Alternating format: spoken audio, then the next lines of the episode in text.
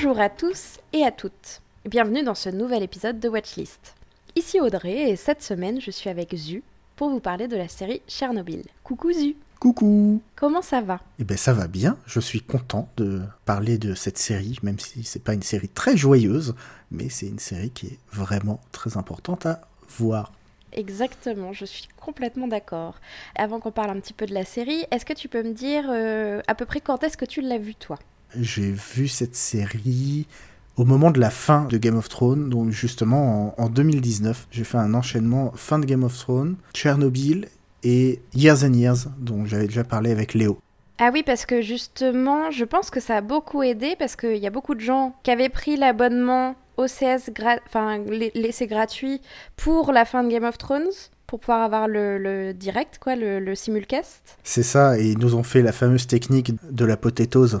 Essayez ce nouveau produit que vous ne connaissez peut-être pas. Et il restait euh, donc à- juste après Game of Thrones.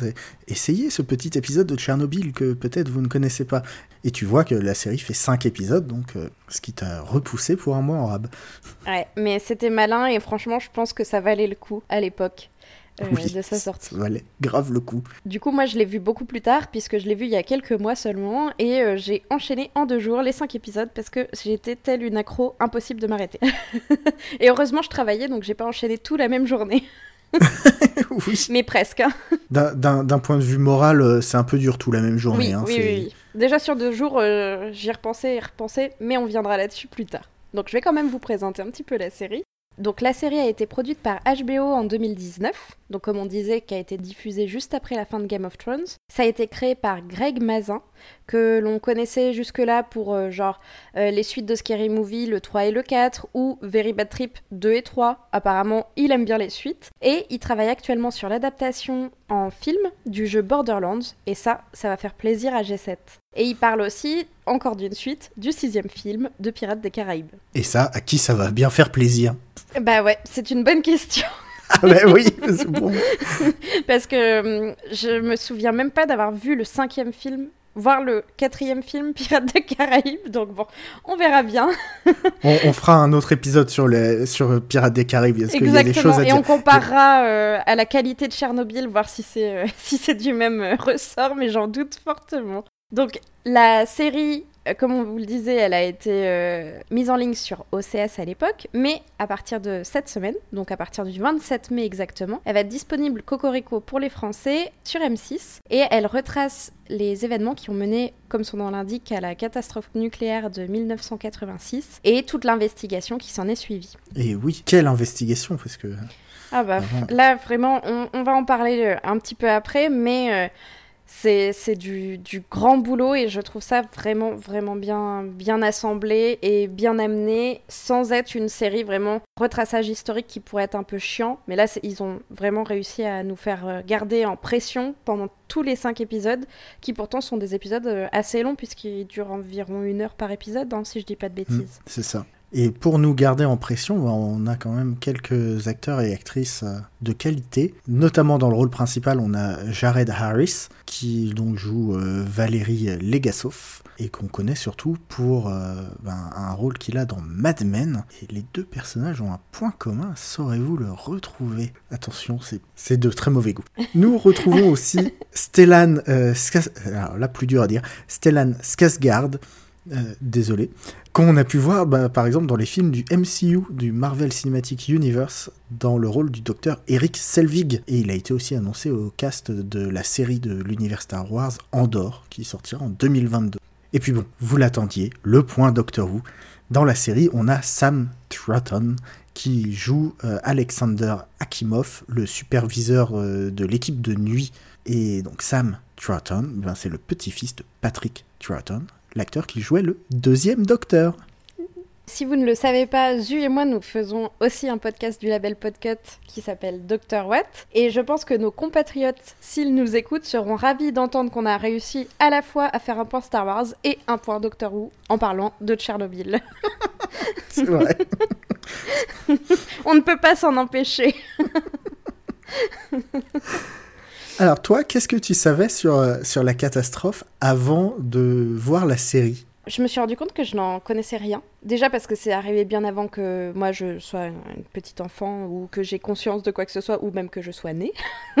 Donc euh, évidemment je, ne savais rien. Et en plus euh, je me suis rendu compte que j'avais beaucoup d'idées reçues etc. Mais que c'est jamais quelque chose que j'ai abordé en cours. Et c'est pas non plus quelque chose sur lequel je m'étais renseignée par moi-même. Pourtant, je suis assez curieuse de tout ce qui se passe, j'écoute pas mal de podcasts et tout ça, mais c'est vrai que la série a été un bon point d'entrée euh, sur cette culture du nucléaire à la fois et aussi de cette catastrophe en particulier. Toi, tu connaissais peut-être un petit peu plus de trucs ou pareil que moi, c'était le néant? Alors, pareil que toi, je sais pas si c'était le néant, mais euh, on va dire que je m'arrêtais aux, grandes lignes, c'est-à-dire euh, ça a pété, le nuage s'est arrêté à la frontière, euh, enfin le, classique. Mais c'est vrai que avant la série, j'avais pas conscience à la fois de tout ce qui avait mené à la catastrophe et pourquoi ça avait vraiment changé la manière dont on travaille aujourd'hui.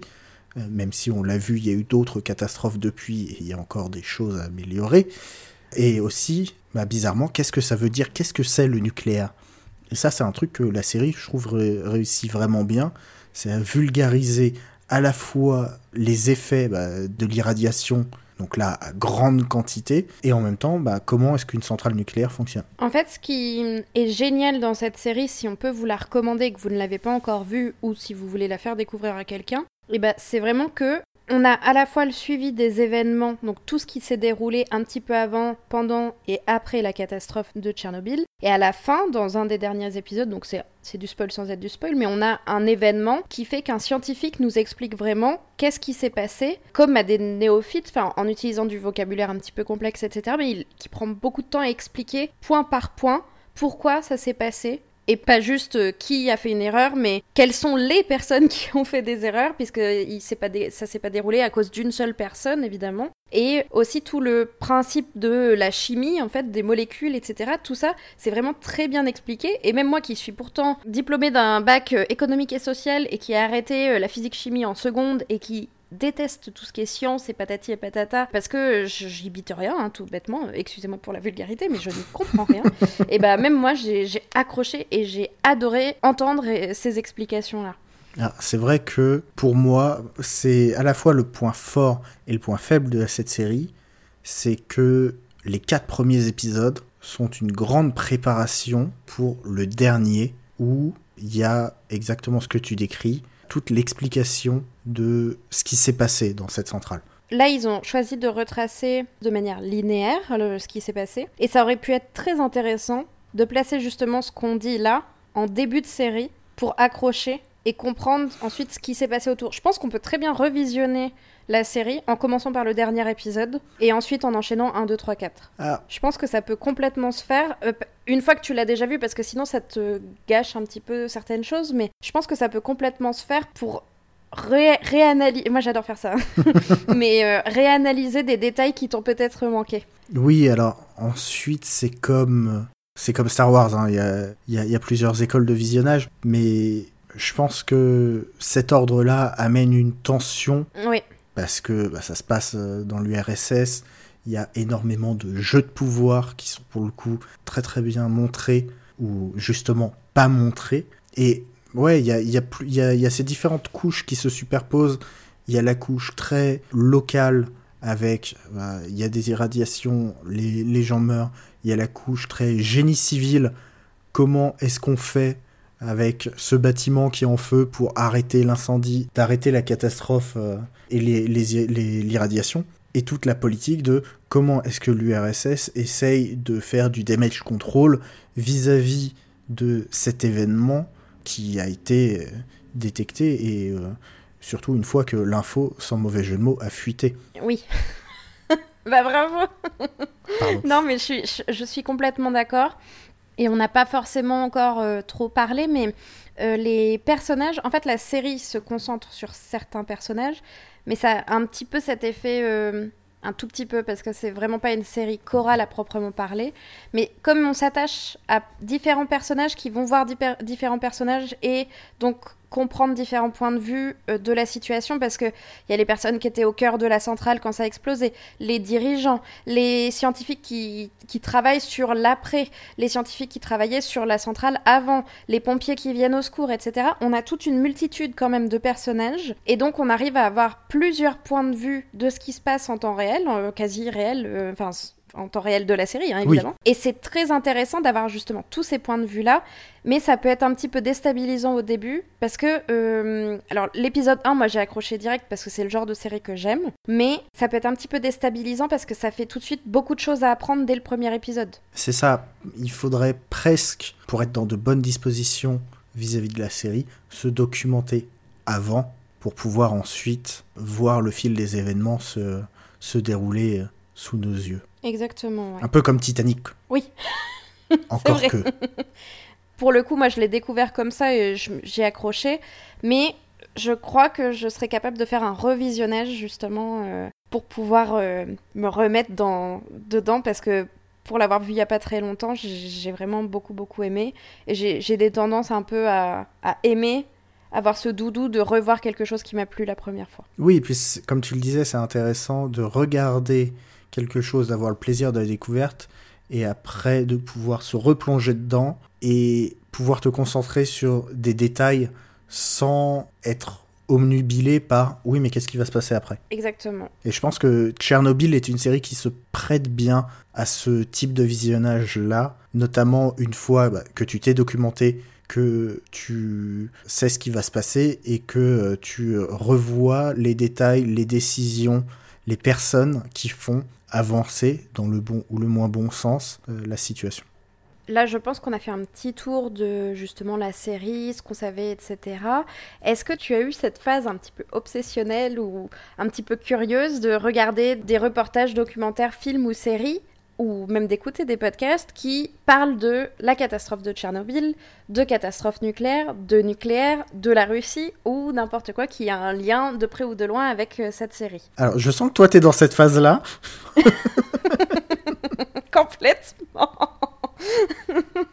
Mais moi, malheureusement, malheureusement ou pas, comme j'ai enchaîné avec Years and Years, j'ai plutôt été dans une vague d'informations sur d'autres sujets euh, d'actualité. Oui, donc euh, ça t'a plu sur le coup, mais t'as pas forcément été chercher euh, plus loin sur ces trucs-là. Non, non. Et, c'est vrai que maintenant qu'on en parle, c'est bien qu'on fasse cet épisode parce que ça me donne envie de revoir la série et de me documenter, justement. Du coup, moi, oui, je, je, suis tombée je suis tombée dedans, on va dire. Après avoir regardé la série euh, Tchernobyl, euh, j'ai déjà commencé par regarder euh, des documentaires qui traitent de Fukushima, pour avoir justement ce côté deuxième idée. Ok, ça s'est passé il y a tant d'années en Union soviétique, etc. Et ça nous paraît hyper lointain. Mais du coup, moi, je me suis mise à regarder des documentaires sur la catastrophe de, Fukushima, qui est aussi une catastrophe nucléaire, mais bien différente et, et pas du tout pas du tout géré, on le voit de la même manière, euh, de par euh, le pays qui est complètement différent dans lequel ça se passe, le contexte économique, le contexte social, etc. Donc j'ai regardé deux, trois documentaires comme ça euh, en streaming sur Internet, enfin sur le site d'Arte par exemple, ou ce genre de choses. Ensuite, je me suis dit, bon, alors la catastrophe nucléaire, check. Qu'est-ce que je pourrais regarder d'autre? Et je, me suis mise à regarder une série de trois épisodes de documentaires qui s'appelle Poutine Forever. qui est sorti en 2020, qui a été réalisé par Nick Green et qui est une série de trois reportages sur euh, Vladimir Poutine. et son accession au pouvoir. Donc plus rien à voir vraiment avec Tchernobyl, mais beaucoup à voir avec la Russie d'aujourd'hui. oui, t'as un peu euh, dérivé là. oui, mais c'est parce que justement, je me suis rendu compte que je ne connaissais pas du tout à part euh, tout le contexte guerre froide, etc., je connaissais pas du tout la Russie contemporaine ou ce qui pouvait s'y passer. Euh, enfin, à part euh, les deux trois scandales ou drames ou choses comme ça qu'on entend parler par moment à, la radio ou quoi, mais j'avais des vraies lacunes là-dessus, donc j'ai dévié un petit peu là-dessus. Et puis après, je suis revenue à mes amours et donc j'ai regardé beaucoup de vidéos de youtubeurs qui ont eu la chance d'aller visiter, euh, faire de l'exploration de l'urbex dans les zones euh, maintenant ouvertes sous restriction, etc., de Tchernobyl, pour voir, entre guillemets, en vrai, comment c'était Tchernobyl aujourd'hui en 2020-2021. Bon, même si je pense que c'était plutôt 2018-2019, vu que là on a eu du mal à pouvoir bouger en ce moment, mais, euh, mais du coup j'ai adoré euh, binge-watcher un tas de vidéos là-dessus, euh, c'était terrible. Bon, on essaiera de mettre en, description du podcast bah, les vidéos que tu as pu voir. Oui, pour continuer de vous plonger dans cette, cet univers. Ah ouais, c'est un univers qui est vraiment très particulier et à part donc toutes ces découvertes, est-ce qu'il y a des points qui t'ont marqué, des choses euh, qui t'ont fait particulièrement aimer la série donc? Je vais essayer de synthétiser, mais d'une part, pour une série, et même si aujourd'hui on voit de plus en plus de séries vraiment très bien travaillées, on peut regarder vraiment ça comme un très très long film, si on a envie, ou surtout se rendre compte que les séries rivalisent vraiment avec les films sur le point de la qualité de narration et la qualité surtout d'image, de colorimétrie, etc. C'est vraiment... Euh, Tchernobyl ne peut pas être comparé à une autre série euh, de ce style parce que elle a cette, cette couleur gris et sale de poussière, de radioactivité, euh, qui est vraiment impressionnante du début à la fin. On se sent vraiment plongé dans le décor et plongé dans l'époque. Euh, ce qui a été quand même très fort, je pense, parce que tout ce qui est univers, costume, euh, travail de, la luminosité, comme je le disais, travail de, ces particules que tu vois partout, travail de, maquillage pour les. Parce que vous vous en doutez, c'est pas vraiment du spoil, puisque de toute façon, on sait comment ça a terminé, mais euh, il y a des, malheureusement des personnes qui ont été brûlées, ce genre de choses. Ce sont des choses qu'il faut faire attention si vous êtes sensible, parce que ce sont des choses qu'on voit dans les épisodes. Et je pense que le travail des maquilleurs et maquilleuses qui ont bossé sur cette série est incroyable de réalisme en fait et de bah tu t'as pas l'impression de voir euh, un mec qui a du maquillage, tu as l'impression d'avoir une personne brûlée. Et euh, c'est vraiment impressionnant. Et j'ai beaucoup aimé avoir des rebondissements, on va dire, même si évidemment c'est scénarisé, mais on sait que ça existait vraiment. Et tu te prends vraiment au jeu de regarder. Faut juste avoir ce, côté un petit peu à ne pas forcément regarder ou proposer à des personnes qui sont plus sensibles ou qui peuvent se sentir un peu oppressées parce que elle est tellement bien réalisée que ça peut devenir euh, badant et, très oppressant de la regarder, je trouve. Oui, je te rejoins totalement sur la qualité de l'image. Pendant que tu disais ça, dans mon cerveau, ça a fait un parallèle un peu bête probablement, mais avec la dernière version de la Justice League, le, Snyder Cut, je trouve que Chernobyl réussit son image, sa colorimétrie et ses teints presque, presque noir et blanc, euh, beaucoup plus que Snyder Cut. C'est peut-être la centrale nucléaire dans, dans, Justice League qui me fait faire le lien entre les deux. Euh, mais... Je peux pas t'aider là-dessus, je n'ai pas vu la Snyder Cut. Quoi? Tu n'as pas 5 heures à consacrer à... Bref. Clairement, non. Ces 5 heures sont beaucoup mieux consacrées à Tchernobyl qu'à euh, Justice League. Bon, ça va alors. c'est une série qui est très très bien jouée. C'est vraiment une série qui plonge dans, cette ambiance pendant, pendant ces cinq épisodes. Et c'est peut-être aussi pour ça que je ne me suis pas documenté après, parce qu'après avoir passé cinq épisodes dans cette ambiance qui est très très oppressante, mm, mm. Euh, j'avais peut-être envie d'en sortir. Néanmoins, personnellement, je recommande fortement de regarder cette série, que ce soit donc euh, en replay sur le site d'M6 sur OCS ou euh, là où elle est disponible, ou en direct un épisode par semaine euh, quand ça va être diffusé. D'ailleurs, je sais pas s'ils diffusent un par semaine ou deux par semaine, mais voilà, au fur et à mesure. Et j'espère que M6 accompagnera euh, sa diffusion de justement d'informations supplémentaires sur la catastrophe, peut-être de documentaires. Mais ça, malheureusement, je ne me suis pas documenté avant, donc je ne sais pas. et parlez-en un petit peu autour de vous, mais genre, la série a quand même été nominée aux Golden Globes 2020. Et je pense que autour de vous, vous avez forcément une ou deux personnes qui l'ont déjà vue ou qui seraient très intéressés pour la voir. Et pour celles, qui l'ont, celles et ceux qui l'ont vu, vous devriez poser la question de savoir euh, ce qu'ils en ont pensé. Donc j'en déduis que toi aussi, tu recommandes de regarder cette série. Exactement, je la recommande à tout le monde, sauf les personnes qui sont vraiment très sensibles, soit au sujet, soit aux images qui peuvent être un peu perturbantes, et forcément peut-être aux plus jeunes aussi. Par contre, euh, si vous êtes euh, quelqu'un qui aime ou pas l'histoire contemporaine, mais qui au moins a envie un petit peu de se renseigner, d'avoir une série qui a une très bonne atmosphère et toutes les qualités qu'on a déjà dit tout à l'heure, euh, moi je la recommande à 100%.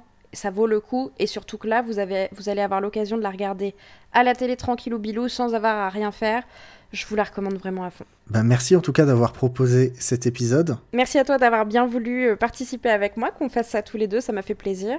Après tout, on est compères de podcast euh, depuis un bout, donc j'espère que vous aussi, auditeurs et auditrices, vous avez bien aimé nous entendre papoter un petit peu d'un sujet pourtant grave, mais d'une série qui est vraiment très intéressante. Bah, comme on l'a dit, on est compères de, de podcasts, on fait d'autres podcasts ensemble au sein du label Podcut. Audrey, est-ce que tu peux nous en dire un peu plus sur ce merveilleux label? Et oui, si vous êtes déjà habitué de nous écouter ou si c'est la première fois, je vais quand même vous faire un petit topo.